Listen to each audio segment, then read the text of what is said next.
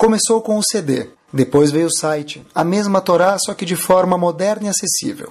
O shiur do Rabino Caraguila, shiur em português mais ouvido do mundo, está agora disponível em forma de aplicativo para os sistemas iOS, da Apple e Android. Digite Caraguila na App Store ou Android Market, baixe o aplicativo de graça, ouça e compartilhe. Boa noite, vamos lá. Na verdade, assim, o assunto que a gente vai falar hoje à noite, eu sempre falo que ele é atual, porque se eu não acreditar que ele é atual, então não consigo falar o assunto. Mas de verdade, hoje eu acredito mesmo que ele é atual. Eu vou falar para vocês o seguinte: o único problema é que cada segundo que passa, o assunto que a gente fala, ele fica um pouquinho mais velho. Vou contar para vocês por quê. A gente vai ver já pelo tema que a gente está abordando. O pessoal está procurando sobre um assunto, sobre um tema, como a gente sempre fala no nosso shiurim, e comecei a procurar na Torá. É um assunto que eu sempre quis falar sobre ele, só que eu falei, onde eu vou achar matéria sobre isso dentro da Torá? Porque se a gente não basear nosso assunto dentro da Torá, então pode ser engraçado, pode ser bonito, pode ser legal e pode ser também não verdadeiro. E lá vamos nós. A gente sabe que dentro do povo Yehudi houveram alguns príncipes. Príncipe em hebraico é chamado Nasi. Tá? O Nassi, o chefe, o líder, o príncipe, vamos chamar assim, do povo Yehudi, na época da Gemara, em grande parte era chamado Rebbe ou Rabi Yehuda Anassi. Rabi Yehuda, o príncipe, o chefe da nação judaica. A gente encontra nas Gemarot que Rabi Yehuda Anassi chorou em três ocasiões.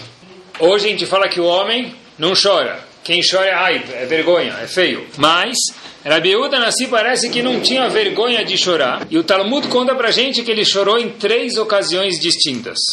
Quais foram as três? Eu vou ensinar para vocês duas, senão vai ficar muito longo, mas duas eu quero mostrar para vocês, só para a gente ter uma degustação de quando ele chorou e por quê.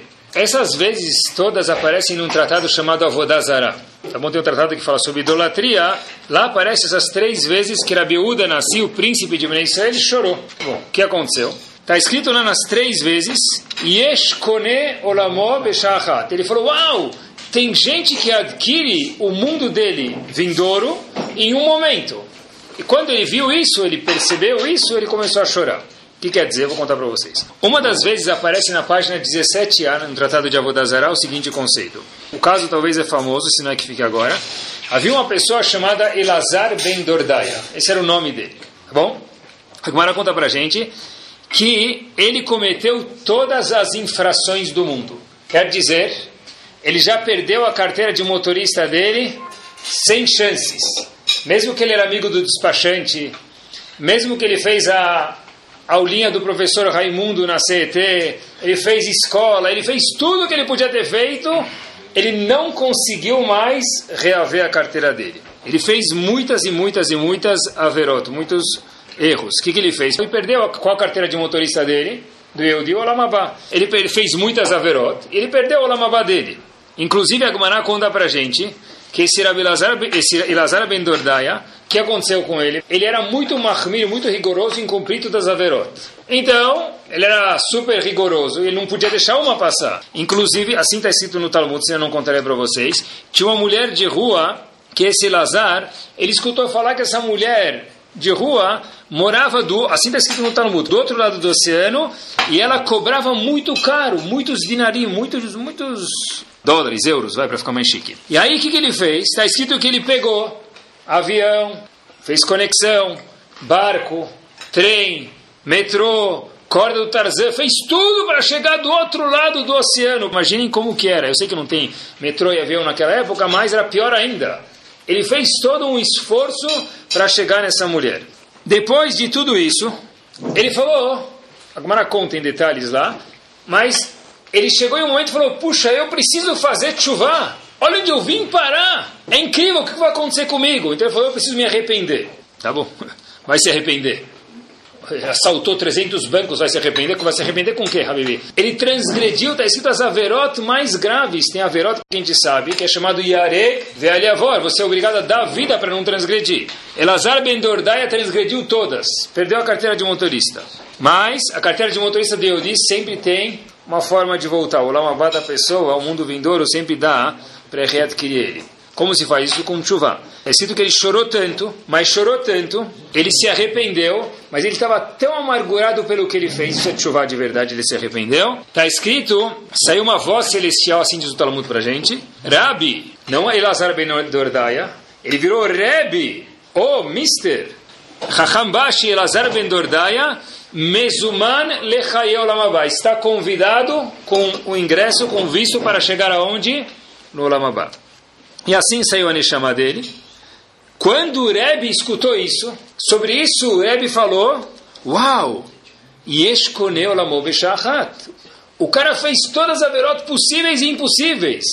E ainda assim, ele viu que uma pessoa em um momento é capaz de adquirir o mundo vindouro dele, mudar o futuro dele. E tem pessoas que demoram anos para adquirir o Lamabá. Nesse momento, Bahar Rebbe, Rebbe começou a chorar pergunta que se faz é: se eu fosse Rebbe, o que, que, eu faria? Daria três cambalhotas e começava a cantar uns pismonim aí. Começou a chorar, Habibi, começa a cantar um Avanagila, que o Habibi Aeni, alguma coisa. Como assim começou a chorar? Ele está vendo uma pessoa.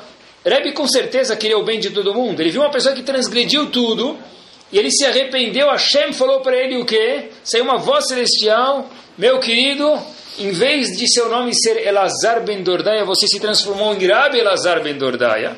Hashem falou isso e você adquiriu Lamabá. A pergunta que se faz é por que Rebbe chorou. E o segundo episódio que a gente vê que Rebbe chorou, uma página depois, na página 18a, no mesmo tratado de Avodazará, está escrito o seguinte. A gente sabe que dentro da história judaica houveram no Talmud, na época do Talmud, dez mártires, dez pessoas que morreram al Kiddush Hashem, santificando o nome de Hashem. Um deles que estava na época dos romanos, ele é chamado Rav Hanina ben Teradion.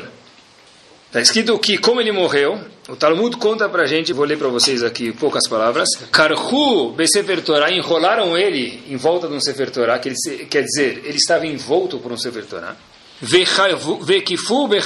Morot. Colocaram um tipo de algodão, alguma coisa em volta dele. Estopa. E, e aí que aconteceu? Colocaram água por quê? Porque quando acenderam o Sefer Torah para queimar ele, ia demorar mais para queimar porque estava molhado, e por conseguinte, Rav Hanina ben Taradion ia sofrer mais. De repente, o capanga que estava queimando ele falou o seguinte: Imani marbe beshalhevet. Rav Hanina ben Taradion. Se eu acrescentar mais fogo aí, para quê? Para você morrer mais rápido. Venotelas fugim shel tzemer. E eu tirar o algodão, aí você vai morrer mais rápido. Você topa um deal comigo? Obviamente, qual a negociação? Você me manda para o? Se eu aumentar o fogo e de repente ninguém me pegar e eu conseguir te matar mais rápido para você sofrer menos, você me convida e me garante o Olamabá? Disse ele. Rav Hanina disse sim. Nesse mesmo momento saiu uma voz celestial e falou o seguinte: Rab Hanan ben Taradion, obviamente, e o capanga dos romanos, ambos estão convidados para o Olamabá. Sobre isso, esse é o segundo e último episódio que a gente vai mencionar. Rebbe, quando escutou esse assunto, falou: Uau! Incrível! Aquele capanga vai saber quem era ele. Ele mudou todo o futuro dele para sempre não por alguns anos, por eternidade, Olamabá é eterno. Ele mudou a eternidade dele, e aí Rebbe falou, uau, em um momento ele conseguiu mudar a eternidade dele. Sobre isso, Rebbe começou a chorar. E a pergunta que se faz, de novo, é por que chorar? Rebbe devia ter ficado feliz. Talvez, eu entendo, vai, no segundo episódio dá para entender. Quando o capanga dele ganhou Olamabá, porque ele chorou? Então é um capanga lá dos romanos. Será que esse cara merece um Olamabá? Também, por isso o Rebbe podia chorar. Mas se essa fosse a razão, por que no primeiro caso, quando um Yehudi, Elazar ben Dordaia, mudou a eternidade dele e ganhou uma Mabá, Rebbe também chorou? Qual a lógica disso? Por que Rebbe chorou? Ele devia chorar, estourar uma champanhe e ficar muito feliz. Vai dar um passo adiante e responder essa pergunta daqui a poucos minutinhos. É o seguinte. Tem um Midrash, a gente já talvez escutou, mas não sabia que era um Midrash, talvez eu não conhecia bem, eu vou mostrar para vocês. Tem um Midrash que fala para a gente o seguinte. Adam Arishon, quando foi criado o primeiro homem, ele tinha uma visão panorâmica de todo o mundo, não só físico, mas das futuras gerações também. O que quer dizer isso? Adam Rishon viu o que ia acontecer no futuro. Adam Rishon viu que a gente está sentado aqui hoje, tendo shiur, de uma forma breve, mas ele viu tudo isso. Está escrito que, inclusive, Adam Rishon viu quem? O famoso David Amelech. E Adam Arishon viu que Davi Amelech, assim diz o Midrash, tinha que viver três horas. Adam Arishon falou para Hashem, Hashem, sabe, eu acabei de chegar aqui, eu não sei como funcionam as leis, mas posso fazer uma questão? Diz o Midrash. Sim, Hashem aceitou. E este Mataná Barakia, assim está escrito no Midrash, dá para dar presente para alguém aí no Shammai? Hashem diz, o que você quis dizer com isso? Poxa vida, quando eu vi, a, a, quando eu vi Davi Amelech, só três horas, imagina se ele vivesse mais alguns anos, Hashem. Posso fazer um TED para ele? Um DOC para ele? Não sei se é mesmo banco ou outro. Hashem falou, pode. Quanto tempo demora para compensar? Mesmo que demorar muito, não tem problema, porque até Davi Amelech nascer vai cair a compensação. Beleza. Então, a gente sabe que Adam Arishon viveu 930 anos. Davi Amelech viveu 70 anos e 3 horas. Da onde veio isso, pessoal? Esses 70 anos vieram de Adam Arishon. Adam Arishon tinha que viver mil anos. Ele doou 70 anos para Davi Amelech, viveu 930 e Davi Amelech viveu 70 anos. Fantástico. Chegou o aniversário de 930 anos de Adam Arishon. Imaginem só quantas velhinhas tinha que ter.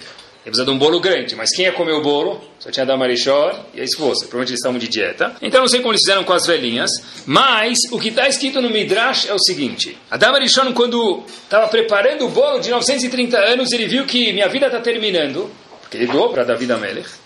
O Midrash diz: Nitcharet veratzalachzor. Me arrependi. Que marcada, que bobeira que eu doei meus anos de vida para David Amelech. Tá bom, tudo bem, mudou de ideia. Aí ele falou para Hashem, Hashem, você me contou uns minutos atrás, alguns anos atrás, que o quê? Que dá para fazer uma transferência de vida. Posso voltar atrás? David Amelech nem nasceu, ele nem vai saber disso. Posso mudar de ideia? Vocês acham que esse negócio de mudar de ideia, de comprar mercadoria, mudar de ideia é novidade? Davi já fez isso, parece, né? Aí Hashem fala para ele, mas espera aí, se você é o primeiro homem falar o quê? Que você está voltando atrás de uma promessa que você fez, que exemplo você vai ser para o resto da humanidade que vem a seguir? Inclusive, um dos rebes de Beus, que viveu do ano 1800, né, nos anos de 1800, é chamado Roqueach, ele traz que Adam Arishon, olhem que interessante, ele assinou um termo de transferência de anos dele para David Amelech. E sobre isso não tinha cartão magnético ainda, e sobre nem chip. E sobre isso ele falou, olha, quando ele viu o aniversário dele estava chegando, 930 anos. Olhem que está escrito, Adam Arishon falou, Lo hayud varim meolam. Eu nunca fiz nenhum contrato. Hashem falou, sério? Vem cá. Está aqui o contrato com a sua assinatura. Eu não sei quem era o tabelião, quem eram as testemunhas, mas está aqui. Que cartório ele fez? Está aqui a fonte de tudo, pessoal, né? Por enquanto. Então, quando Hashem viu isso, falou, peraí, aqui está o estar, o documento, você não pode voltar atrás. Sobre isso, Davi Amelech falou no Teirim, nós falamos todos os dias, Altiftehu Bindivim. Não acreditem nos nobres, as pessoas chiques. Bevenadam She'elo Teshua. Naquela pessoa que não tem a salvação. Olha como Midrash lê isso, pessoal. Altiftehu Bindivim. Não acredite nos nobres. Em quem? Beben Adam, naquele Adam. Quem estava falando isso? Davi Amelech. Não acredito nem no Adam Arishon. Por quê? Porque se dependesse dele, ele ia voltar atrás e eu não, não ia ganhar aqueles 70 anos que ele tinha primeiro doado para mim. Beleza. Ok. Pessoal, a pergunta que tem aqui é o seguinte: o que, que o Midrash veio ensinar para gente? Adam Arishon foi legal? Bom, ele voltou atrás? Mas como assim ele voltou atrás? Quem era da Marichon? O que estava escrito no RG dele? Ele já me ensinou muitas vezes. Paternidade e maternidade. O que estava escrito pai e mãe? O que estava escrito lá? Hashem. A gente não tem nem ideia de quem era da Marichon.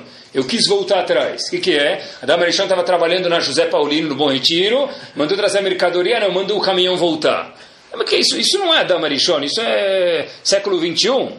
A Dama Marichon não é assim. O que, que veio o Midrash ensinar para a gente. Tem um livro chamado Mayané Haim, quem escreveu ele foi Rav Chaim Zaitik. Olha que bomba que ele faz. Ele foi um aluno de Novardok, ele foi enviado para a Sibéria, né? Foi por castigo e parou em Israel. Ele faleceu em 1989, quer dizer, relativamente recente a gente. Ele diz algo brilhante. Adam Arishon falou o seguinte para Hashem: Hashem, no começo da minha vida, quando eu vi o mundo inteiro, eu vi a história do mundo, da humanidade, eu vi David Amelech, eu vi que é um desperdício viver três horas. Ele fez Teilim, olha quanta coisa ele fez. O filho dele construiu o Betamigdash, quase que ele construiu. Só três horas para ele, o mundo ia perder muito. eu doei 70 anos. Mas depois eu vi quanto vale um ano. Eu vi quanto vale um mês de vida. Eu vi quanto vale um dia de vida. Eu vi quanto vale mesmo um minuto de vida. Passaram-se alguns anos. Puxa, Hashem, eu me arrependi. Não que eu mudei de ideia. Agora que eu vi o valor do tempo, eu vi quanto vale a vida, eu falei, Hashem, eu não estou mais disposto a entregar aqueles 70 anos. Dá para voltar atrás? Não porque, Deus me livre, Adão Melishon não tinha palavra. Deus me livre, ele assinou o documento e queria cair fora. Ele falou, não, quando eu assinei, na verdade, eu me arrependo porque Mekach Taud fui enganado, eu não sabia quanto valia um minuto. E agora que eu já vivi, eu vi quanto o homem pode produzir em cada minuto, cada dia, cada mês, cada ano. Poxa vida, eu não quero mais doar para David Amelech. Hashem falou, gone, acabou, terminou. Você não tem como voltar atrás. Algumas coisas na nossa vida, a gente precisa de um pouco de maturidade para apreciar ela. Alguns vão falar que é só o whisky, né? O whisky precisa ficar envelhecido 13 anos. A vida também. A vida se envelhecer 13 anos não vai apreciar muito. Mas quando envelhecer 26, 39, vai subindo, a pessoa vai apreciando mais. A Dama Rishon falou que agora que eu já cheguei lá, puxa, eu me arrependo de ter dado para Davi Amela. Hashem falou, olha, agora não tem volta mais. Eu vi uma frase muito bonita, acompanhe comigo, que tem a ver com o tempo. É pena que a juventude, que são os anos de saúde e de vigor da pessoa, são desperdiçados numa idade tão jovem. A juventude é o momento que a pessoa tem força, tem energia, tem saúde, tem tudo. Então disse um sábio uma vez, é pena que toda essa juventude é desperdiçada num momento tão jovem que a pessoa não sabe apreciar isso. O que, que vale o tempo, pessoal? Quando eu li essa história, eu li mais algumas vezes e mais algumas, e fui verificar se ela era verdade antes de contar para vocês. Olhem só a história. Um filântropo, umas pessoas grandes nos Estados Unidos que ajudam muitas instituições, depois que a esposa do Rav Chaim Kanievski faleceu, obviamente não foi no dia seguinte, foi algumas semanas depois, mas passado um certo tempo, ele aparece na frente do Rav Chaim Kanievski e fala, ah, eu já vim aqui muitas vezes, eu gosto muito do senhor, ele abre o talão de cheque, o sonho de qualquer coletor de tzedakah de qualquer instituição e falará, está aqui a assinatura e está aqui o valor. Um valor com alguns zeros. E obviamente com o algarismo na frente, senão não vale nada, né? Ele falou, olha, Rav, o valor, o cheque está escrito, mas o cheque é americano. E ele tem que ser o quê? Payable to alguém. Nominal a quem? Então eu gostaria que Lelui Nishmat, a sua senhora, Rabanit Kanievski, você escolha a instituição para onde vai ser o objetivo, o final, o depósito desse cheque. Então, obviamente, que se eu quero fazer o que o senhor mandar, eu não vou nem ver, só vou preencher, o senhor leva, manda depositar, eu quero fazer alguma coisa em agrado a Neshama, a alma da sua falecida esposa. Rav Chaim Kanievski vira e pergunta para ele, Habib, quanto tempo você estuda por dia ou por semana? Ele fala, olha, eu tenho esse tempo, esse tempo, então. Fala, olha, pelo que eu estou vendo no teu tempo, eu gostaria que você adicionasse meia hora por semana estudando algumas Mishnayot do Tratado de Zeraim. É um dos tratados do Talmud. Tá bom? O indivíduo falou, Exat Hashem, mas o propósito de eu vir aqui não era esse, eu aprendi alguma coisa, mas eu quero saber o que, que eu preencho na linha de cima do cheque nominal a quem? O Chaim Kanievski falou para ele, eu te respondi, eu quero que você estude meia hora a mais por semana de Mishnayot. Falou, Rav, eu entendi, mas eu queria saber para quem eu preencho o cheque. Eu disse, você não está entendendo. Pessoal, prestem atenção. Você quer fazer bem para me chamar da minha esposa falecida ou não? Ele, claro que eu quero, é por isso que eu vim até aqui. Ele falou, adicione essa meia hora na tua semana de estudo de Torá. E terminou Rav Chaim Kanievski falando para ele o seguinte, não tente cair fora dessa meia hora através de colocar o cheque nominal a alguém. Esquece do cheque e adiciona a meia hora de Torá se alguém escutasse essa história e a gente não soubesse que era Chaim Kanievski, ou a gente não fosse procurar alguma coisa, a gente ia falar, era um ignorante que mandou fazer isso. Olha quanta Torá ele já teria ajudado. Mas justo porque era Chaim Kanievski foi Rav Chaim Kanievski que ele falou para a pessoa, Habibi, você quer ajudar minha esposa, Leilu Nishmat, ela, e fazer bem para você bem? Eu estou muito feliz. Adiciona meia hora de estudo de Torá. Por quê? Porque um gadolador de verdade é uma pessoa que sabe apreciar quanto vale meia hora, quanto vale meio minuto, quanto vale meio segundo. É isso, quanto vale o tempo? Se a gente fizer as contas, eu peguei a calculadora, Todos os dias, pessoal, nós recebemos 86.400.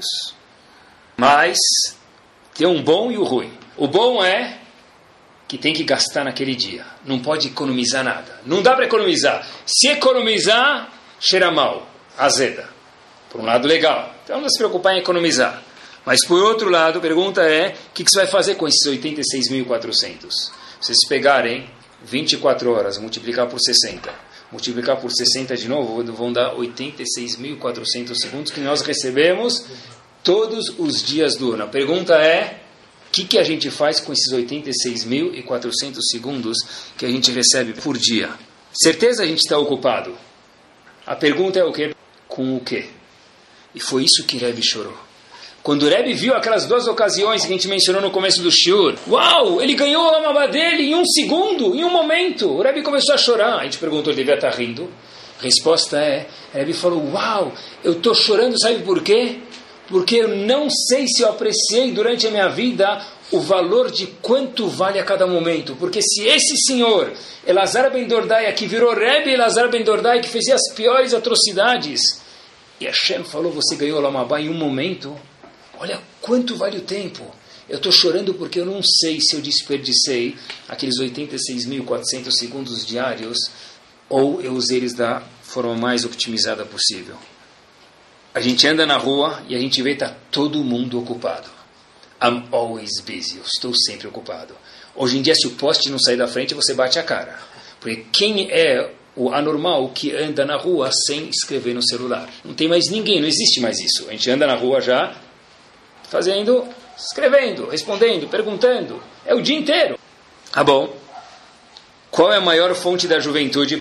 Qual é a maior fonte da juventude? Qual a maior fonte da juventude? Não tenho dúvidas. É trabalhar com jovens, é o que eu faço. Quando a gente trabalha com jovens, tem que ser jovem. Porque você acaba ficando indo o que acontece com eles. Você tem que ficar, eh, jogar bola com eles, correr, às vezes você cai, tem que fingir que você é jovem. Então, para você trabalhar e dar aula para jovens, que é o que eu faço, você tem que ser jovem. Mas tem coisas legais também que vêm junto no pacote. Outro dia eu vi um menino jogando um jogo no celular. Beleza. Mas é com o Baruch. O que, que era? Talvez Pac-Man, pode ser, não é? Ou Donkey Kong. Não, está muito atrasado, Rabino. Tá bom, deve ter uns outros aplicativos. Talvez tenha aquele GTA, que tem que sair do carro, assassinar um cara, um negócio super. Eh, um jogo super educacional, né? Você tem que tirar do carro, pegar alguém, bater na cabeça dele, quebrar o vidro assim, jogar o cara do carro, assassinei três. Nada. Tá bom, isso eu já vi. Rabino, esse é novo. É um aplicativo, um jogo, hora do banheiro. Baruch, hora do banheiro. O que, que vem? Sente só. Quantos, eu preciso desentupir o ralo em poucos segundos antes Barmenan de acabar o tempo. Da Baruch. Próxima fase. Só um segundo, eu estou ocupado agora. Eu falei, mas o que está fazendo? Tem que desenrolar alguns rolos de papel higiênico antes que acabe o tempo. Bom, aí eu já fiquei um pouco preocupado que ia acontecer depois, né? Quem que ia aparecer no banheiro. Então eu falei, obrigado, Adkan, that's it. Para mim já deu. Hoje em dia, a pessoa é capaz de literalmente estar sentado no escritório e estar com a cabeça dentro do banheiro. Você não precisa nem até o banheiro, o banheiro vem até você. O cara estava envolvido lá, se explodisse uma bomba, ele não, não via. Eu falei, o que você está fazendo? Sério, eu estou ocupado. Eu falei, desculpa, mas o que, que você está ocupado? Eu quero aprender. Estou desenrolando o papel higiênico e desentupindo o banheiro. Uau! Dá o barulho. Aí, tá bom. Chegou o nosso. Aí, obviamente que eu falei, se trabalhando com jovens, você fica jovem. Aí outro menino chegou, estava preparando o shiur, já preparou faz tempo, não consigo preparar no dia. Preparei já faz algumas, algumas semanas atrás. E aí o menino me falou hoje de manhã, eu falei, uau, muito obrigado, você me deu um presente na bandeja.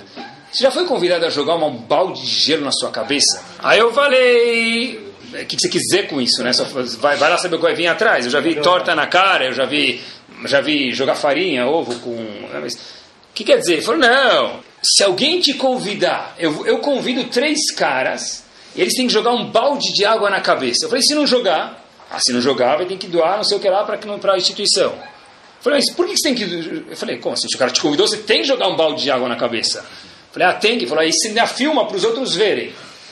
Pessoal, onde nós fomos parar? Onde a gente foi parar? Eu sei, talvez alguém já filmou, já foi, tá bom?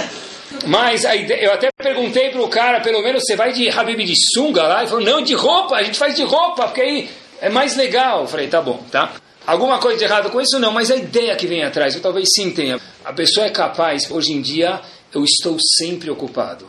A pergunta é, com o quê? Porque se você tirar o celular da pessoa, tá ele tem 25 horas por dia. Ah, mas é importante? Claro que é importante. Mas, hoje em dia, vem uma pessoa na rua, você fala para ele, Mabru, o que aconteceu? Poxa, você está noivo, você não sabia?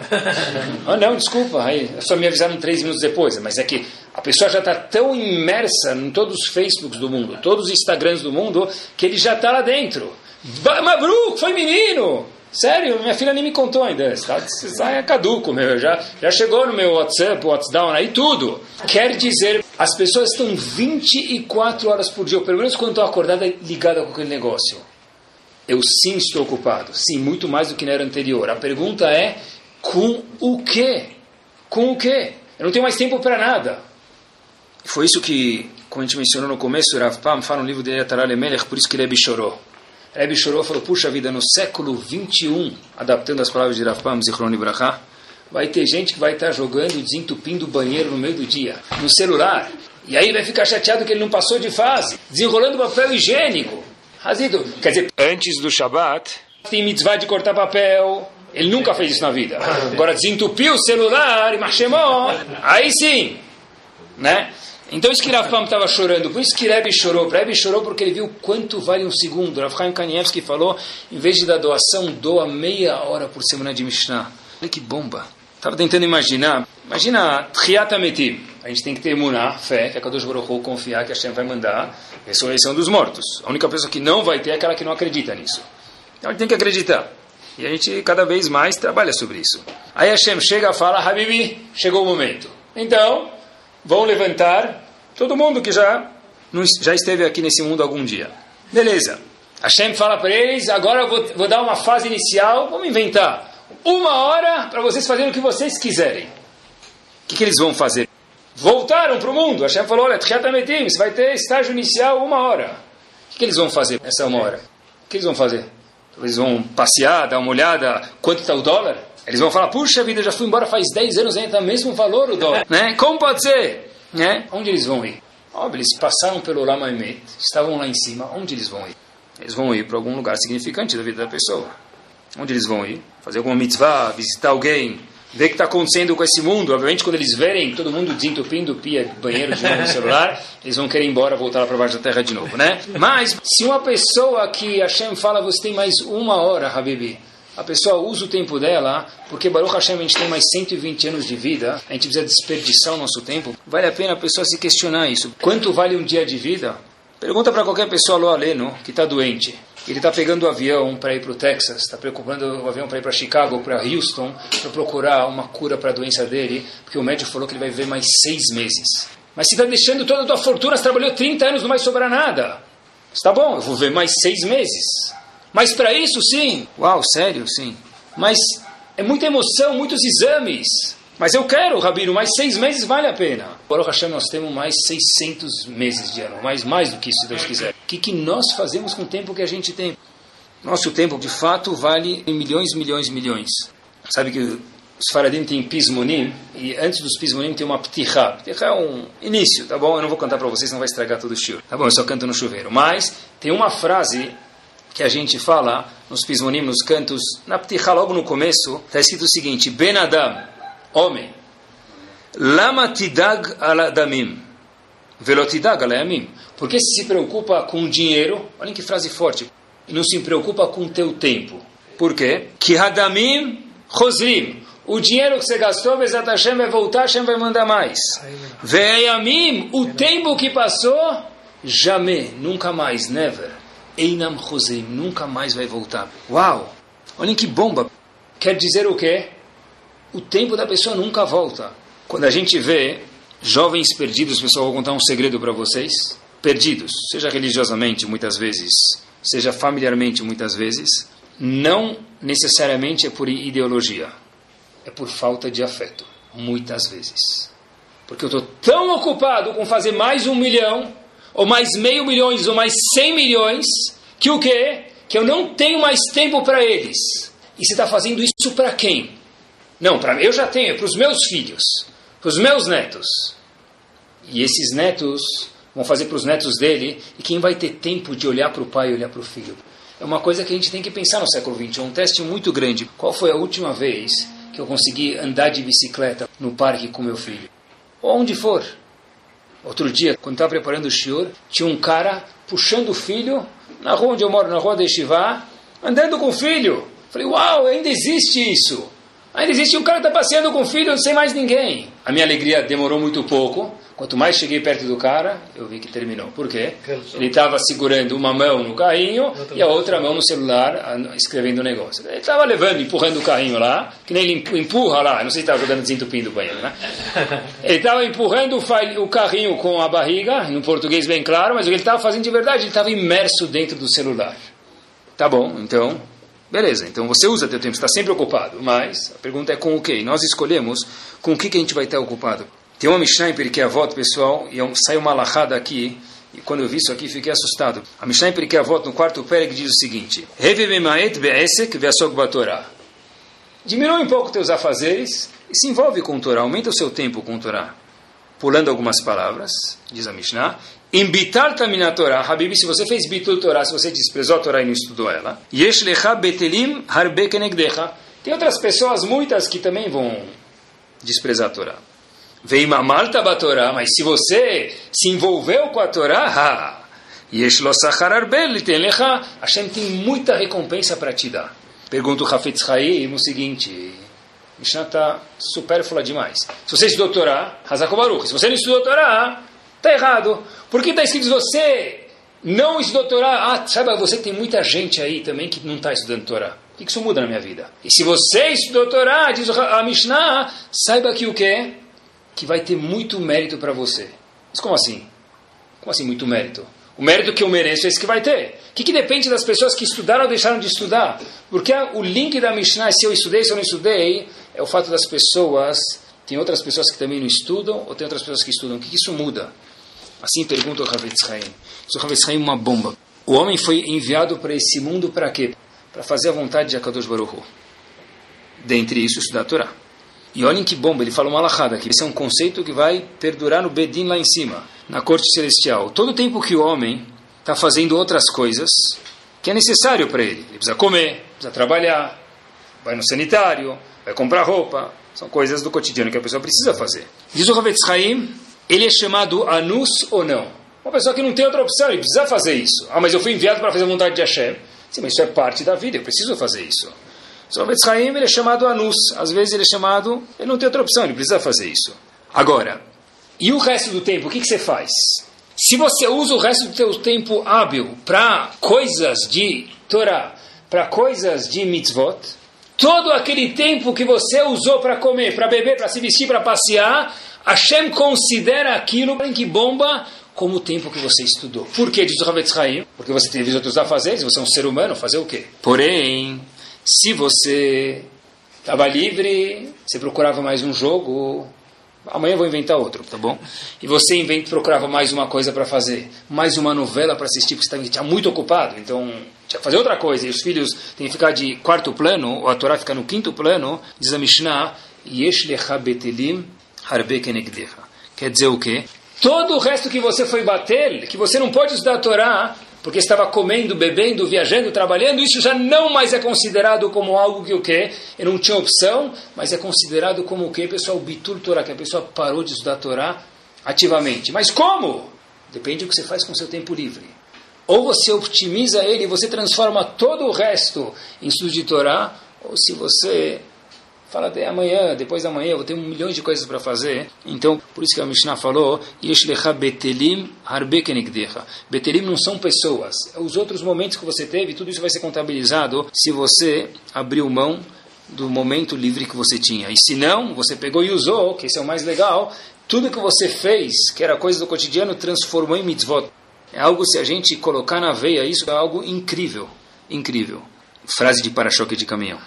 O tempo voa mas nós é que somos os pilotos.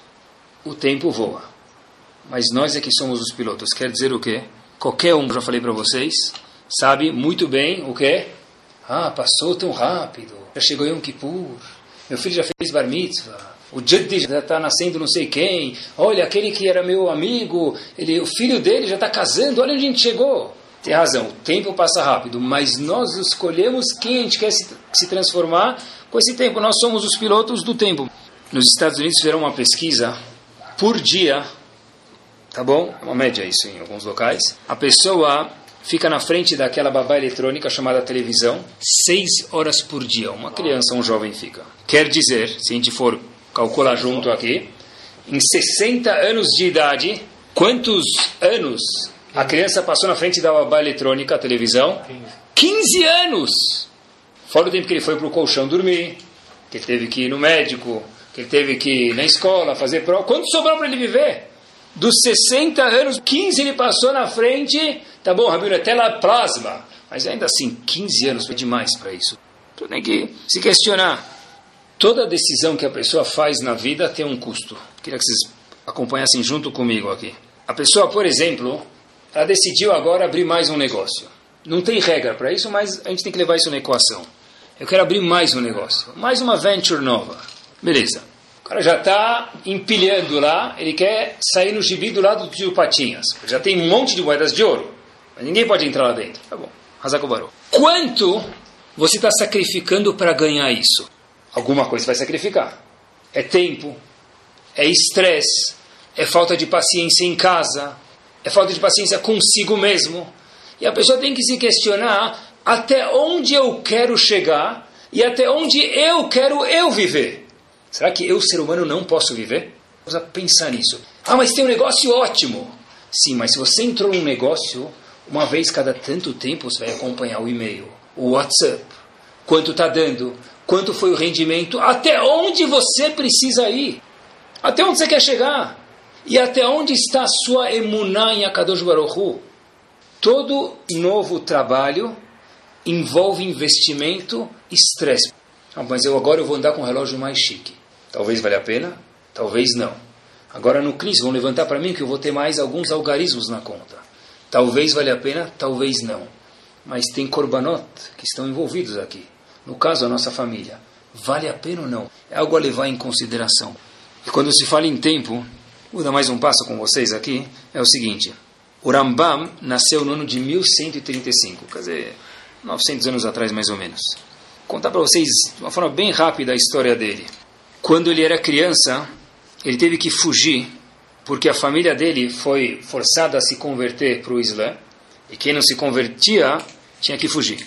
Então, ele vagou com a família durante alguns anos pelo sul da Península Ibérica. Depois, o Rambam estudou medicina, como todo mundo sabe. Quem sustentava a família dele?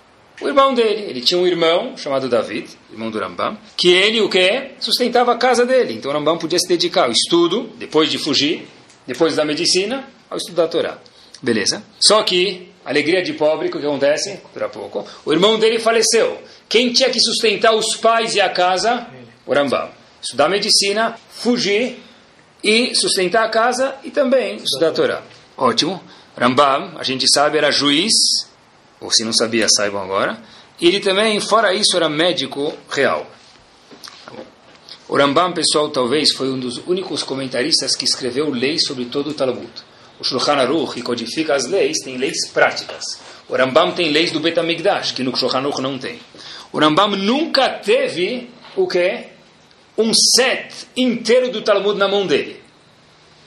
Rambam escreveu um livro chamado Yad HaZaká, de 982 capítulos sobre todas as leis possíveis que vigoram no Talmud, que apareceram no Talmud, melhor dizendo. O Rambam, fora isso, escreveu um livro de filosofia chamado Moreh Nevuchim.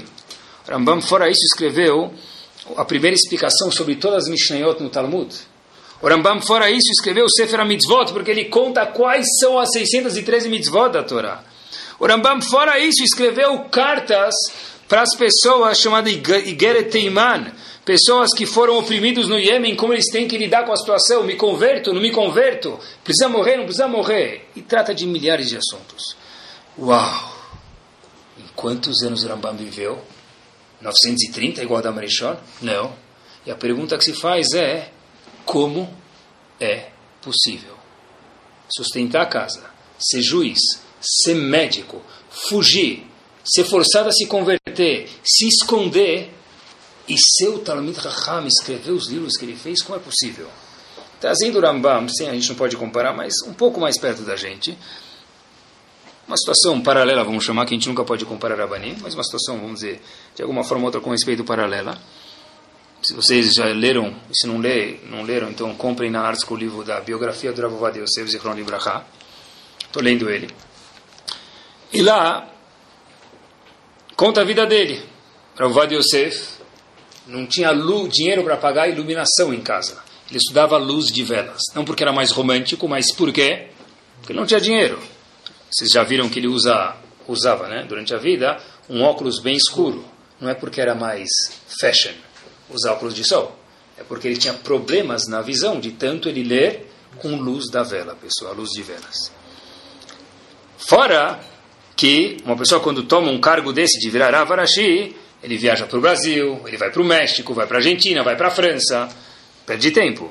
Ele abre um partido, e tem casamentos, e tem bar mitzvah. E eu sempre me questiono aonde esse homem achava tempo para estudar. Mas isso não é tanto pergunta. A pergunta que eu mais me questiono, pessoal, é que se você for num, num Betamidrash, numa casa de estudo, e vê a quantidade de livros que ele escreveu, você vai ficar tonto. E se você vê a quantidade de páginas que tem em cada livro, vai ficar mais tonto. E a quantidade de palavras que tem em cada página, vai ficar mais tonto. É muito difícil alguém numa vida ler o que ele escreveu. Como é possível, pessoal, que uma pessoa é, conseguiu fazer isso? Como é possível que o Rambam conseguiu fazer isso? Como é possível, talvez, que o Rashi, que viveu na época das cruzadas, conseguiu explicar, comentar sobre quadros de todo o Talmud? A resposta, pessoal, e acho que é uma lição para a gente, estou falando comigo mesmo, é a seguinte: é de fato eles não tinham muito tempo mesmo, não viveram tanto, não tinham condições econômicas, não tinham um computador, tinham que escrever à mão, com pena, não tinham um cedo do Talmud. Como eles faziam? A resposta é que o tempo que eles tinham, eles sim tinham esse tempo. O que quer dizer isso, pessoal? Estava pensando hoje, estava estudando com uma pessoa hoje, e como chama uma sinagoga em hebraico? Bet Akneset. Traduz isso para o português, pessoal. Casa de congregação. Casa da. Leachnis, que é Leachnis, congregar, entrar lá dentro. Imagina a pessoa vai falar para alguém: olha, eu estou indo, onde você está indo? O vendedor te pergunta, você fala: estou indo rezar. Mas ah, como chama em hebraico? Beta Knesset. Casa da congregação, da entrada. Que nome mais brega é esse? Estranho esse nome. Parece no Talmud esse nome. De onde veio esse nome, pessoal? Não sei, não vi, nunca escrito, mas vamos nos aventurar que a pessoa entra lá dentro e sai das outras coisas. Esse é o objetivo do Beta Knesset. Que fosse. Eu entro no Beta Knesset, onde eu estou, agora eu estou aonde? Aqui e agora. O tempo que eu, Rambam, tenho, eu sento e estudo nada vai me atrapalhar. O tempo que eu estou com meu filho, eu estou com meu filho. O tempo que eu estou vendendo para o cara, eu estou vendendo para o cara. Eu consigo estar aqui e agora, pessoal. Quem de nós, pessoal, dera que fosse assim? A gente hoje em dia é capaz de fazer o quê? A gente escuta um choro com o ouvido, fala com um cliente no outro, lê as notícias do Estadão no computador e manda com o dedo um WhatsApp para um fornecedor na China, um cliente da China. É mentira! E a gente acha que a gente está lucrando tempo.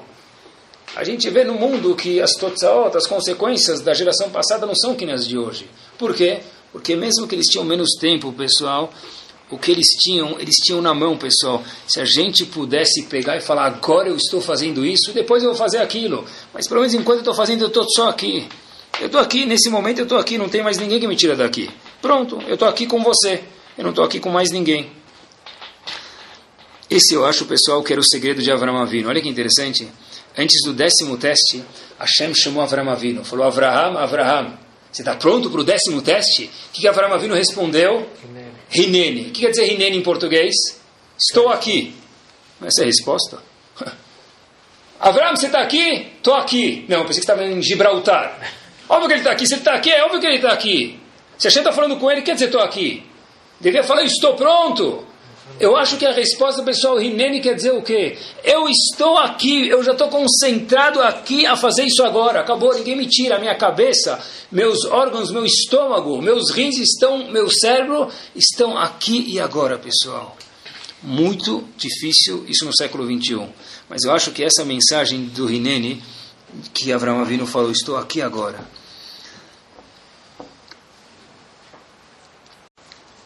Pessoal, quem sabe hoje ficar sozinho? Alguém consegue ficar sozinho hoje? Se ele está sozinho, o celular dele apita, ele já não está mais sozinho.